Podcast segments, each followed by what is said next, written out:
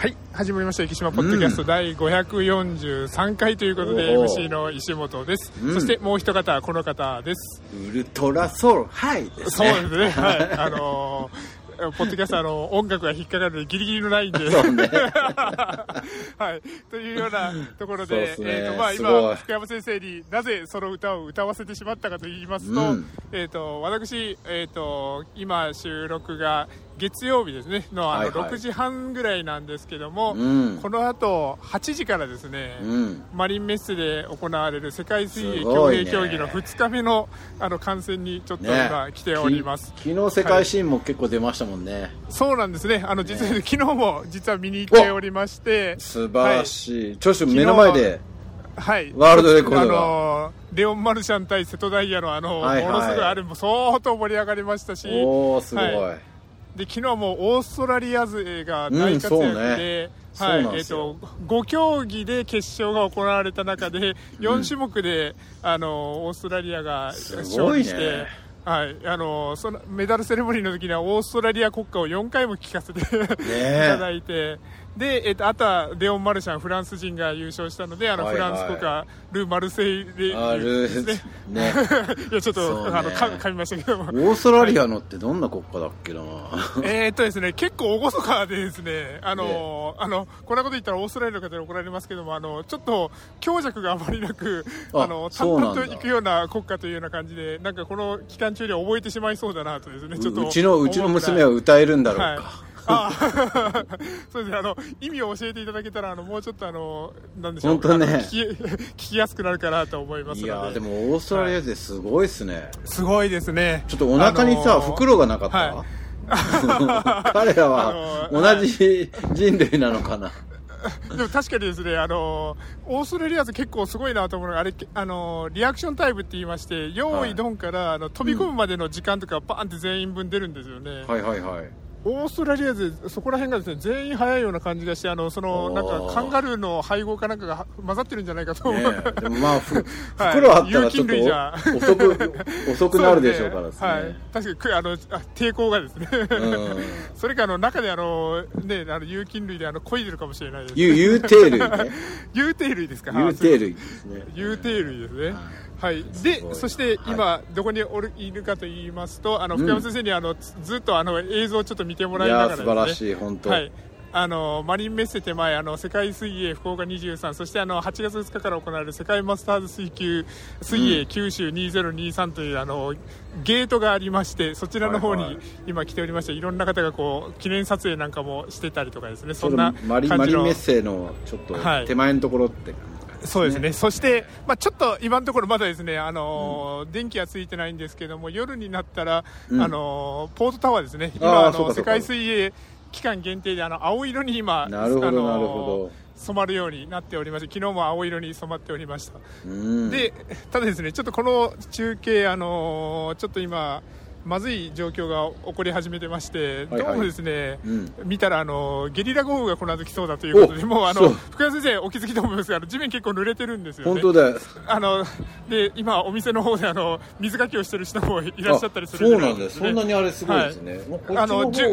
ょうど、はい、高速船に乗ってる間にですねものすごい雨が降ってました。あそうなんだ、なんかで降りた瞬間、今、ちょっと、まあ、周り見てもらったら分かる傘はささなくていいぐらいの小雨ぐらいの感じで、あも今う降ってるんですね、そうですね、た本当に多少降ってるというような感じで、なるほど。で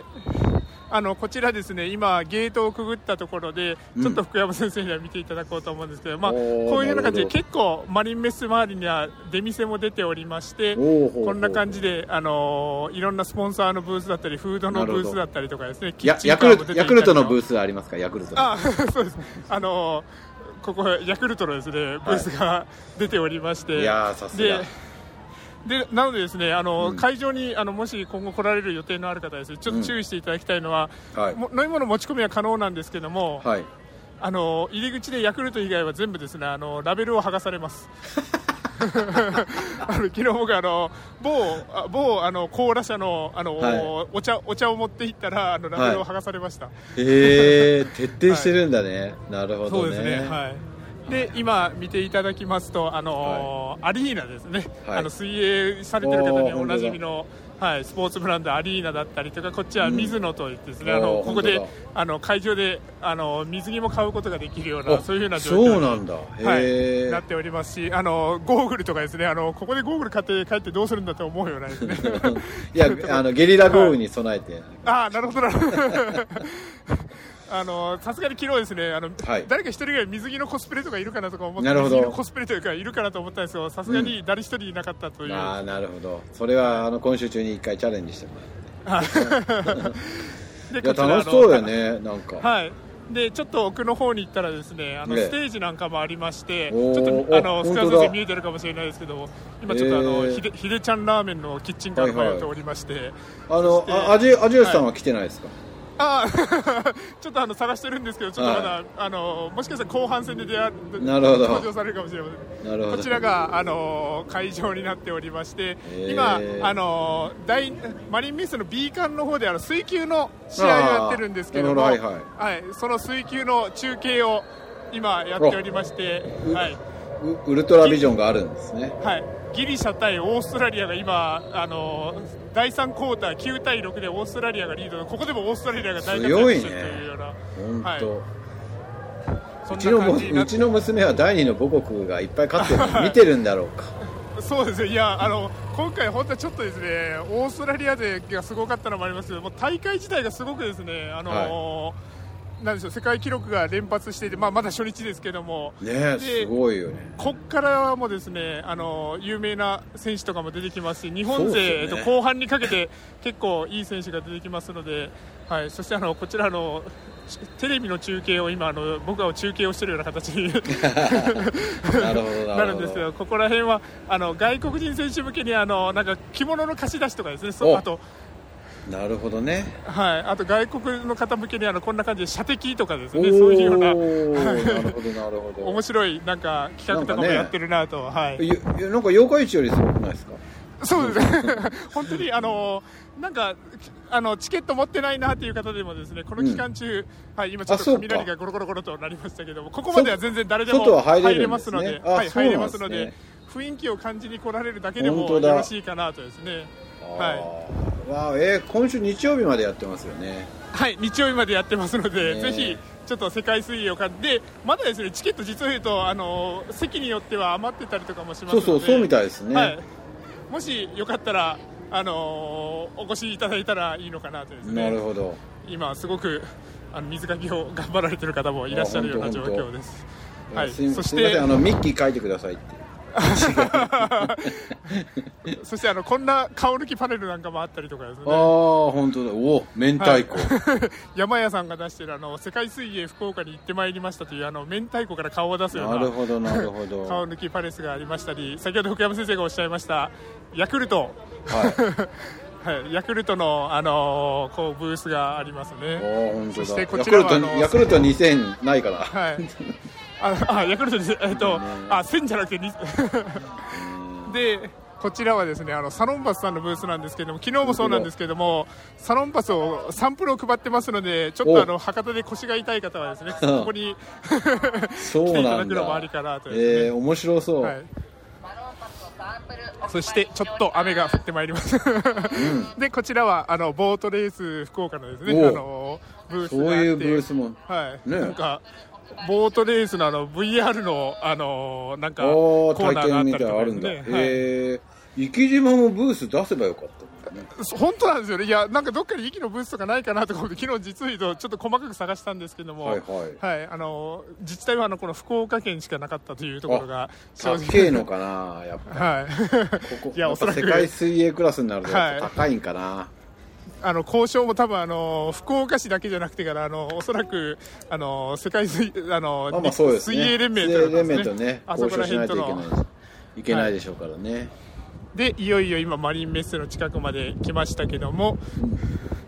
こういうような感じで、今あの、まあ、B 館の方ですね、先ほど水球が行われている B 館というところと、まあ、こちらがメインになります A 館の方ですね、こちらが水泳が、やっぱ中に入ったらですね、ちょっと、ええ。そう想像以上に臨場感があるというかですね、ちょっとあ福山選手もね。先ほど写真を送らせていただきましたけども、本当に席が、あの、プールサイドギリギリまでせり出しているような感じで、なんかあのガッツポーズとか選してる人いらっしゃったじゃないですか、写真を送っていただいたらそうですねあ元気に、はい、あの、はい、あのー松岡修造さん、橋本環奈さん、萩野公介さんですね、はいはいはい。が、あの、昨日終始、あのー盛り上がって、それで中継をされてましたけど、今、あのーあ山笠のね。山笠の飾り山もですね、飾り山も来てるんですねちょっとあの水しぶきをモチーフにしたようなですね、そういうような山笠も、はい、出ておりますと。そういえばあの 応援のはい。あれにはソマリンシャッターのお二人の方たちもいらっしゃって、なんかああ、昨日東京で仕事があるからって急遽あなんか途中で帰ったっていう話ですねはい、あのですね、昨日ちょうど僕らの席がですね、あのその席の真下ぐらいだったので、はい。お全部実を言うとですね、あの、はい。一部始終を見てて、あの福山先生にも送りましたけども、あの、はい。松岡修造さんのちょっと生声もちょっと聞こえるぐらいの僕位置だったんですけども、素晴らしい、なんかソでマリンシャッターの人たち福岡の仕事なのに東京帰ったって、本当先生ソマリンしちゃっとるなそうです。だから、あの大会が始まる直前、まあ、そうですよね、福岡空港から東京に帰ろうと思ったら、あの、あの時間にもう出ないともう間に合わないっていうのが、ですね、そういうようなところで、で、あの、先ほど言った、で、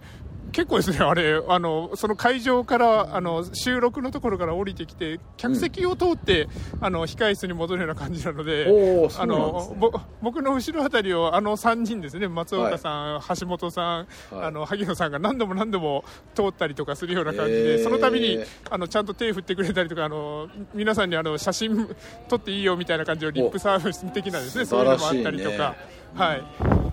そんな感じであの盛り上がってる世界水泳ですけど、まあ、先ほども言いました通り、はい、橋本環奈ちゃんと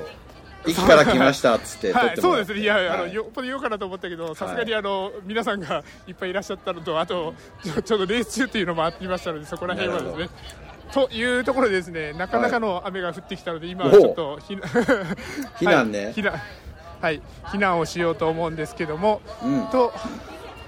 いうところで、えーとトークテーマの方にこそろそろですね。あの、はいはい。世界水泳ポッドキャストになってしまいそうなので、うん一番ポッドキャストに戻ろうと思うんですけども、うん。せあの今週は待ちに待ったというところでトークテーマを用意させていただいて、まあ、僕にとっても、まあ、完全に待ちに待ったは世界水泳がっていうところではあるんですけども、は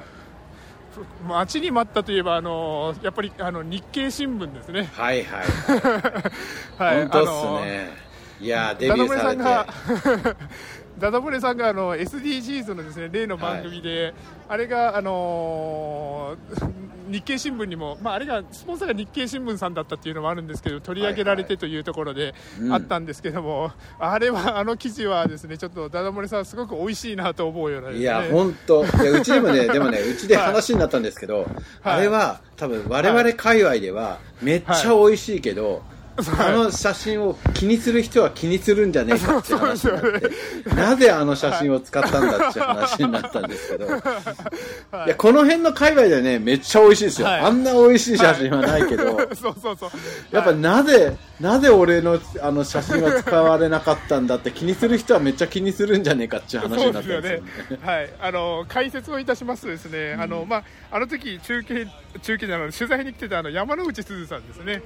はい。があの収穫しながら、えー、とダダ漏れさんが後ろからあのその収穫をする仕方を教えてるみたいな多分そんな一幕だったと思うんですけども、うん。あの山之内すずさんの顔でですねあの、うん。完全にダダ漏れさんの顔があの、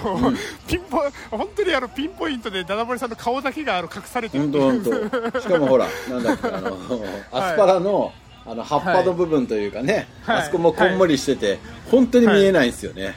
そうなんですよね、あれ、ちょっと、ちょっとあの、面白すぎるぐらいですね、あの、狙ったぐらい、福山先生のおっしゃる通り、身内からしたらですね、ちょっと面白くてしょうがないような。いや、本当、えっと、あの、狙ってもあの写真は撮れねえぞっていうような写真ですもんね。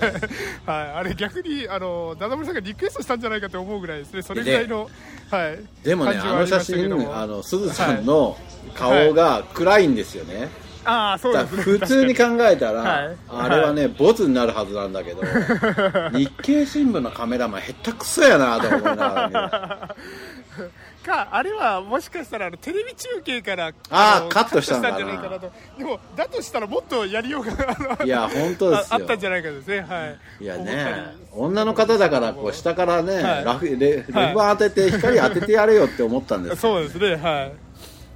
というような感じで、ちょっとあの今ですねあの屋根のあるところにちょっと避難しまして、福山先生にはですね映像としてちょっと固定して、あなるほのゲートに向かうみあのいろんな方が今向かっているところをですねちょっといやーいいっすあねの見えると思いますけど、結構ですねあの国際色豊かと言いますか、このこの辺歩いてたら、はい今もちょっとあの福山先生のあの画面には映ってると思います。けど、あの女性が2人ですね、ちょっと外国の方が歩いてたりとか、胸にやっぱりあのですねなさっきはあのちょっとすれ違ったリトアニアのナショナルチームの方が歩いてたりとかですね、へはい、あと結構、ま、この前もその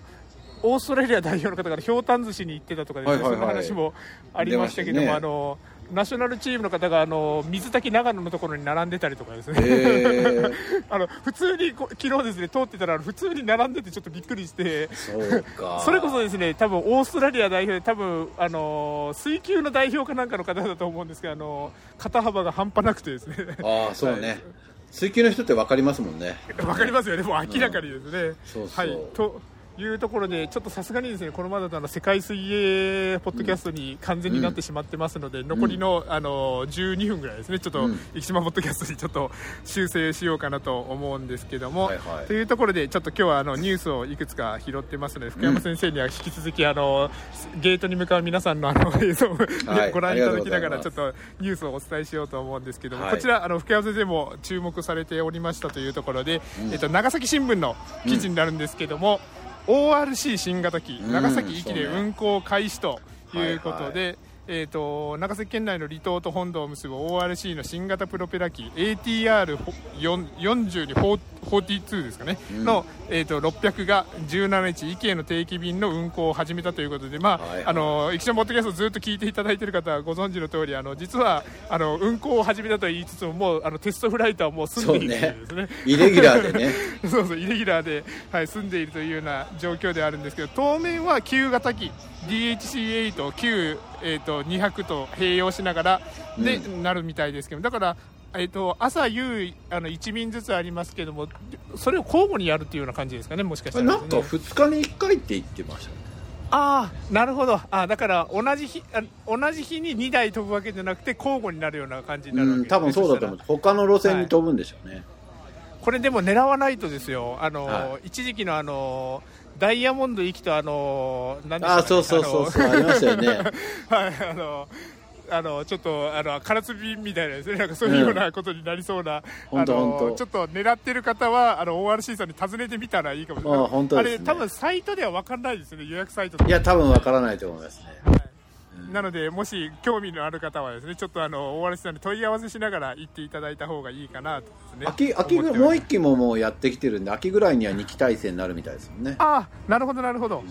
そしたらまあで、えっとこの第1便なんですけど長崎から乗客を、えっと38人を乗せて到着し職員が横断幕で出迎えた、駅から長崎は33人が登場し記念品のオリジナルステッカーが配られ職員全員が駐機場で、えっと離陸まで見守ったということで、うん。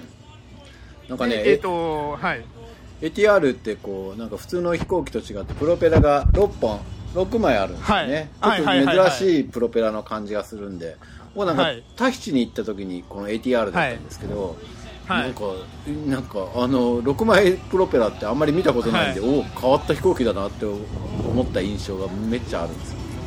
こちらの今紹介している長崎新聞さんの記事ではですねその写真がありましてまさにそのプロペラがある写真のやっぱりあの写真はこうあるべきで中心に見せたいものを載せるというですね。こうあるべきだと思うんですけどもあの中心にその6枚プロペラがちょうど出てるような感じでなるほど。先ほどあの福山先生がタヒチの話をされましたけどなんかいはい。タヒチとかの別荘でなんかあの天井でですね回ってそうななんかそんな感じのはいはいはい。あのプロシーリングシーリングファンね。そうです。はい、うんそうですね、はい、そんな感じで、車体自体はあのちょっと白と水色を基調として、うん。まあ、ORC の今までの水色、黄色、濃いブルーのですねこの3色カラーに加によりちょっと水色が強調されてるようなですねそういうようなうんうん機体になっておりますというところ。で、これ、あのちょっと中はですねまあ写真がありませんので、ぜひあの皆さん、興味がある方は乗っていただいたらいいのかなと、はい。駅新聞のさんの方にあの中の写真が出てます。あ本当ですか、うん。えっ、と、すいません、えっ、と、ちょっと待ってください、綺麗な写真ですね。なんか綺麗です。ね、はい。えーやっとぱ写真じゃこういう感じで撮らないと。あそうですね。あのテレビ番組のですねあのスクリーンショットがダメですよというようなことで。ちょっとちょっと本当にあのしつこいですけどあの日経新聞を見れる方はですねぜひちょっとあ本当に車体のえっ、と壱岐新聞さんの一面にですねえっ、とまあ初日あの出発時間は15分繰り下げとですねそんな、あのご愛嬌なところもあったみたいですけども。あもともとね多分この機機体の時は15はい。あの繰り下げだそうですよ。そうなんですね。多分早い早いんじゃないですかスピードが。あ本当だ書いてありますね、えー、と長崎駅便は7月中に2日に一度程度の割合で午前便の往復のみ ATR 機を使用する予定、壱岐空港到着時刻は同じだが出発時刻は従来のボンバルディア旧200型機より、えー、とは午午前8時40分。で ATR 機は午後8時55分となり長崎空港到着はその分遅くなるけども、えー、とそんなに時間としては変わらないような感じになるみたいで、はい、8月以降の使用機材ダイヤなんかはあの近く ORC のホームページで発表されるというようなことになっております。これで結構早いんでしょうね。だから15そうですね分はい。繰り下げなきゃいけないぐらい早いってこと。はい。でこちらちょっとあのーとあと福山先生がさっきおっしゃっていただいたあの機内の写真なんかも明るくなった機内を案内する ORC 客室乗務員の方の写真がありますけども、本当に、まああの新型機だから当たり前ですけども本当にあの機体が真っ白でですね中ですね、うでそれであのーこちらこれえっ、とまあ注意案内とかをですねあのバインダーみたいな感じで止めるような形とあと、まあ、クリップであのビーナスとかとも一緒ですけどもあのテーブルも引き出せるような感じになっていてというところではいまあさすがに10分15分だからあのコンセントとかそういうのはあのないのかなとかちょっとはいはい。思いながらですね。はい。というような感じで w i f i とかもあの多分飛んですぐ w i f i が切れるような感じになるでしょうから、まあ、あまりいらないのかなと思ったりとかですね、そういうような形になっておりますので、まあ、あの写真とか興味ある方はこのえ壱岐新聞さん7月21日分発行分ですね。こちらの一面を見ていただけたらなと思っております。乗ってみたいですそうですね、ぜひですね。はい。そして、えっ、と、壱岐新聞さんに今行きましたので、せっかくなので、あの、壱岐新聞さんをこの後行こうと思うんですけども、ちょっと気になったのがですね、えっ、と、壱岐新聞さんの2面に載ってました、あのーあの、広告なんですけども、はいはい最短2日でドローンライセンスね。受講生大募集、ドローンのルールそうなんですね。ここれあのーマリンフライトさんというですねちょっと僕、ごめんなさいこの会社自体あんまり詳しくご存じ上げないんですけども、うん。あの旧田川中学校があの会社になっているというところで、うん。はい。えー、とそちらで、えー、と最短2日でドローンライセンス、えー、とドローンのルールと技術がリーズナブルな料金でしっかりと身につきます、うん。壱岐市発国土交通省認定のドローンスクールになっておりますということなのでですねこれちょっと興味があるドローンドローン好きの方はですねぜひ、まあ、ドローンも、はい、これからあの便利なものになっていくんですけどもただあの、うん。ルールっていうのはしっかり守りましょうという流れに絶対なっていくと思いますので今ね今のはい。お仕事いっぱい増えてきてるんですよねドローン。はいはいはいはい。今日もねあのニュースに出てましたけど、はい。あの海水浴場の監視員が少ないので、なドローンとドローンとはいはい AI はいを使って溺れてる人を見つけようみたいな形を今から出てくるみたいですよ、それなるほどはいいかもしれないですね、あの先日も、まあ、あの時は周りに人がいっぱいいらっしゃったのでよかったっていうところもありますけども、そのやっぱり駅でもそのすあの水難事故とかですねそういうのが、あのありましたのでそういうふうにちょっとあの目の届かない範囲を管理するっていう意味ではすごくやっぱりそうそう。最適なツールなのかなとですね。本当ですよね、ではい。もわ分かんないですね。人がいっぱいいたら溺れてる人を見つけるのはなかなかやっぱそうなんです大変よねですよね。よくあのはい。なんかねカメラとかでね AI で見てて、なんかそれ,、はい。それなりの動きをしたら感知するみたいなシステムができたら便利でしょうね。そうなんですよね。あのよく溺れたら大きな声を出してとかその大人はやっぱり思うかもしれないんですけども、うん。よくあの言うのは子供は静かに溺れるっていう、ね、あそうそうそうそうもうあの、ね。チャポンってそのままあの水の中に使ってしまうからバシャバシャはできたとしても、うん。でもその中であの、まあ、あの海の中で水をかき混ぜるような感じになるから泡しぶきが起きずかつ、うん。あの当然声も水の中からなので聞こえないので、本当にうんあれって目を離したらもう静かに溺れてしまってるっていうようなはい。状況があるので例えば水面の波間とか あの波の立ち方とかですねそういうのでちょっと AI がもしかしたらその感知して溺れてるよっていうところをいち早く感知してくれたりとかですねそういうのも出てきたりとかするんじゃないかなとですね。はい、ということでちょっとここにはあの非常に期待したいなと思っておりますと。はい、そしてですね、えー、とちょっと壱岐新聞をまた離れまして、えー、と一般のニュースに行こうと思うんですけどもこちらちょっと、あのマニアックな記事といいますかですね、はい。ちょっと、あのこれぜひ、あの詳しく読んでいただきたいと思うんですけども乗り物ニュースというですねあのサイトがありまして、はい。そこに元 STU48 号でパック3ミサイル輸送もしたことある。自衛隊も愛用。劇場船転用のフェリーを見てきたということで、うん。はい。うん。あのもう分かる方にはこれこれだけの説明でピンとくるかもしれないですけどもあのフェリー三笠さんですね、うんうんうん。あのー、壱岐対馬フェリーが、あのー運航してあの博多壱岐間ですね。航路にもと今現在あの7月中旬から投入されているフェリー三笠ですけどもこちらのですねあのなんか本当にさまざまな歴史を積んできたフェリーということでこのフェリーに注目された方がこのフェリー三笠だけでですねあの2000文字ぐらいのあの超長文である記事を 上げられているということで、まあ、簡単に内容を説明させていただきますともともと三笠は沖縄県伊是名村の村営フェリーニュー伊是名としてあの建造されていますと、うん。で98年7月から2015年9月までは沖縄本島とその伊是名村を向かうあの結ぶ航路で運航されていたと。でただあの新船が導入された時点であの2016年に博多行き対馬空路か航路間を新規参入を目指す、えー、と壱岐商業開発が取得をされそして、えー、と三笠として定期航路に就航させる予定でしたと。ただ、なかなか、あのーいろんな基準がありまして航路開設にはなかなか至らずに2018年4月にはアイドルグループ STU48 の戦場劇場として、あのー瀬戸内でですねあのアイドルが公演をするというですねあのそういうあの日本でも類例を見ないあの船として使われましたと。で山口、広島、岡山、兵庫、徳島、香川、愛媛の港を回って公演を開くというですねおなんか面白い形でしてたんですけどもこここでやってきたのがコロナということで、うんでこれであのなかなかあのこの公演っていうのが成り立たずでその次はこのどういう風な使い方をしようかなというところでやってきたのが、えー、と STU の後はあの北朝鮮の弾道ミサイル対処というところで、あの使われるようになりまして2022年にあの陸上自衛隊が実施した、えー、と鎮西演習ってですねあののがあるんですけどその時には16式機動16式機動動戦闘車などを別府港まで輸送したりとかですねあとはパトリオットパック3あの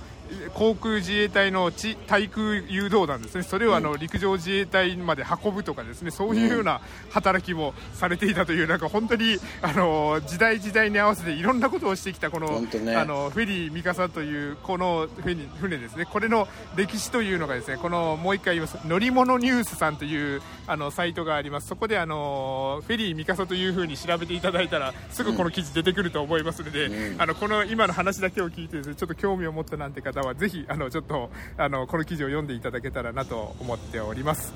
そしてもう今日はあのニュース乗り物でちょっと来ましたのでお。ORC え、はいはい。三笠で来ましたので最後あの残り1分ぐらいありますけども、うん。えっ、とオントリップ JAL というですね JAL の,、はいはいはい。あの観光ガイドサイトがあるんですけどもこの中では JAL スタッフが厳選長崎空港で押さえておきたい絶品お土産術選ということで、よよくあの僕が拾ってくるスマートニュースであのな何が当たったかなというような形であの、この出てきたんですけども、はい。こちらがですね紹介されているのが、えー、と2つ。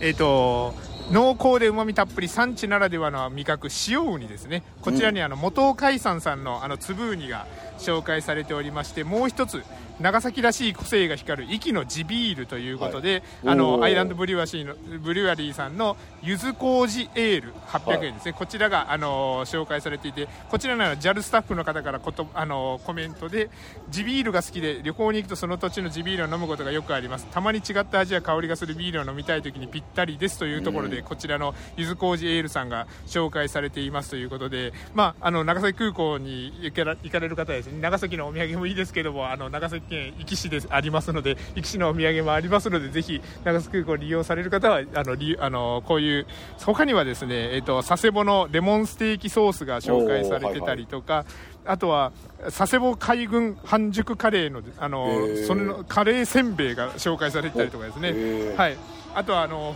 五島うどんが紹介されたりとかいろいろあります。はい、というところで、いつもおときやす今週時間が来ましたけど、ということで、これからですね、私、マリンメッセの中に入りまして、はい世界水泳2日目を楽しんでこようと思います。はいというところで、今週のあの世界水泳ポッドキャスト、これで終わりたいと思います。